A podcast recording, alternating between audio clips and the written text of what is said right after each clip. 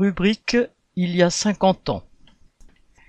Octobre-novembre 1972, le procès de Bobigny, un tournant dans la lutte pour le droit des femmes.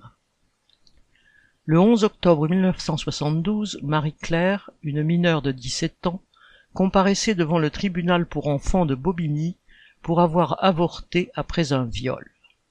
Le procès allait se terminer par la relaxe de l'accusé et être suivi d'un autre, impliquant sa mère, Michel, et trois autres femmes qui l'avaient aidé. Dans l'atmosphère de l'après 1968 et des mouvements revendiquant la libération des femmes, ces procès devinrent un réquisitoire contre la loi de 1920 qui interdisait l'interruption de grossesse ainsi que toute propagande anticonceptionnelle. Il fallut du courage à ces femmes se transformant d'accusées en accusatrices pour affronter le tribunal et une justice réactionnaire et misogyne. Elles furent soutenues et défendues par Gisèle Halimi et quatre autres avocates et avocats. Comme toujours dans ces cas-là, la justice s'en prenait à des femmes de milieu modeste qui n'avaient eu ni les moyens financiers ni les relations pour recourir au service d'une clinique discrète ou partir à l'étranger.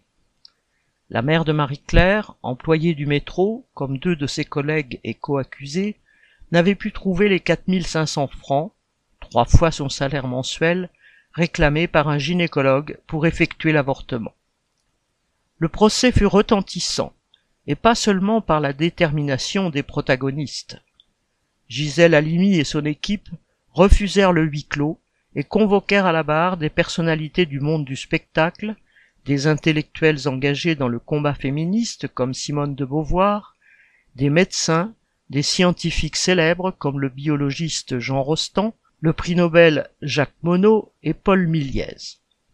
Ce dernier, doyen des facultés de médecine, pourtant catholique et opposé à l'avortement, mais qui avait vu, citation, mourir des dizaines de femmes après un avortement clandestin, fin de citation, soutint lui aussi la cause des accusés. Il s'agissait de plaider la nécessité de dépénaliser l'avortement, de permettre aux femmes d'y recourir dans les meilleures conditions possibles, de légaliser la propagande pour la contraception et l'éducation des jeunes à la sexualité. Il s'agissait d'affirmer que, dans tous les cas, c'était à la femme de décider de son sort. Le procès se termina par la relaxe ou des peines avec sursis, dont une finalement pas appliquée. Le dernier pied de nez à la justice fut la publication intégrale des débats du procès pourtant illégal. C'est Choisir, l'association créée par Gisèle Halimi, qui s'en chargea. La loi de 1920 était répressive, conforme à la morale traditionnelle d'une église nataliste, la même qui avait béni les armées lors de la boucherie de la Première Guerre mondiale. Il s'agissait de repeupler le pays après le million et demi de morts de la guerre. Il s'agissait aussi, pour cet État et sa Chambre très réactionnaire, de réaffirmer leur emprise sur toute la société, en l'occurrence surtout les femmes, d'imposer le respect de la loi dans tous les domaines, y compris les plus intimes. Elle réprimait la citation provocation à l'avortement et à la propagande anticonceptionnelle, citation, sous peine de prison. Cinquante ans plus tard, cette loi était toujours en vigueur, sans effet sur la natalité ni sur le nombre d'avortements clandestins, estimé dans les années 1970 entre 400 000 et 800 000 par an. Réalisé plus de huit fois sur dix par des personnes sans connaissance médicale et souvent dans des conditions d'hygiène déplorables, ces pratiques entraînaient plus de 3000 décès chaque année, selon un gynécologue témoin au procès. En fait, la loi était devenue de plus en plus difficile à appliquer. Mais elle avait survécu parce qu'aucun gouvernement, aucun parti n'avait osé l'abolir, ni ceux de droite, ni ceux de gauche, sans parler du régime pétainiste qui, en 1943, fit exécuter pour l'exemple une femme coupable d'avoir procédé à un avortement. Ni le gouvernement du socialiste Léon Blum en 1936, ni en 1945 celui auquel participa le Parti communiste, ne changèrent quoi que ce soit la loi. Pire même, le PCF, qui dans ses premières années combattait la loi de 1920, devint un des défenseurs de la politique nataliste et patriotique. En 1956, Jeannette Vermersch, une de ses dirigeantes, déclarait que le contrôle des naissances était, citation, un vice, une arme entre les mains de la bourgeoisie. Fin de citation. La lutte contre la loi de 1920 passa donc en dehors des organisations du mouvement ouvrier, par la renaissance du mouvement féministe, par des initiatives pour fonder le planning familial. Un premier recul fut la loi Neuwirth de 1967 qui légalisa la contraception, mais dont l'application fut retardée pendant sept ans. Quant au droit à l'avortement, il demeurait un tabou. Il fallut des mobilisations et des manifestations pour le droit des femmes à décider de leur sort, le plus souvent réprimé par la police, y compris à la veille du procès de Bobigny.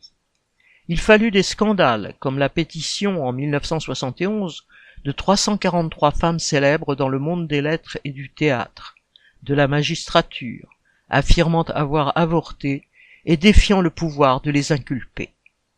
Et, encore après Bobigny, le mouvement pour la liberté de l'avortement et de la contraception, MLAC, organisa ouvertement des voyages à l'étranger pour permettre à des femmes d'avorter, avant qu'on en arrive à la loi de 1974.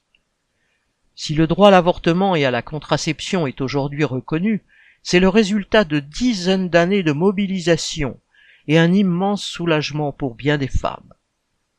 Les statistiques officielles comptabilisent plus de 200 000 interruptions volontaires de grossesse, mais c'est encore surtout chez les femmes les plus précaires et les plus isolées qui ont moins de facilité à s'informer et moins d'environnement médical.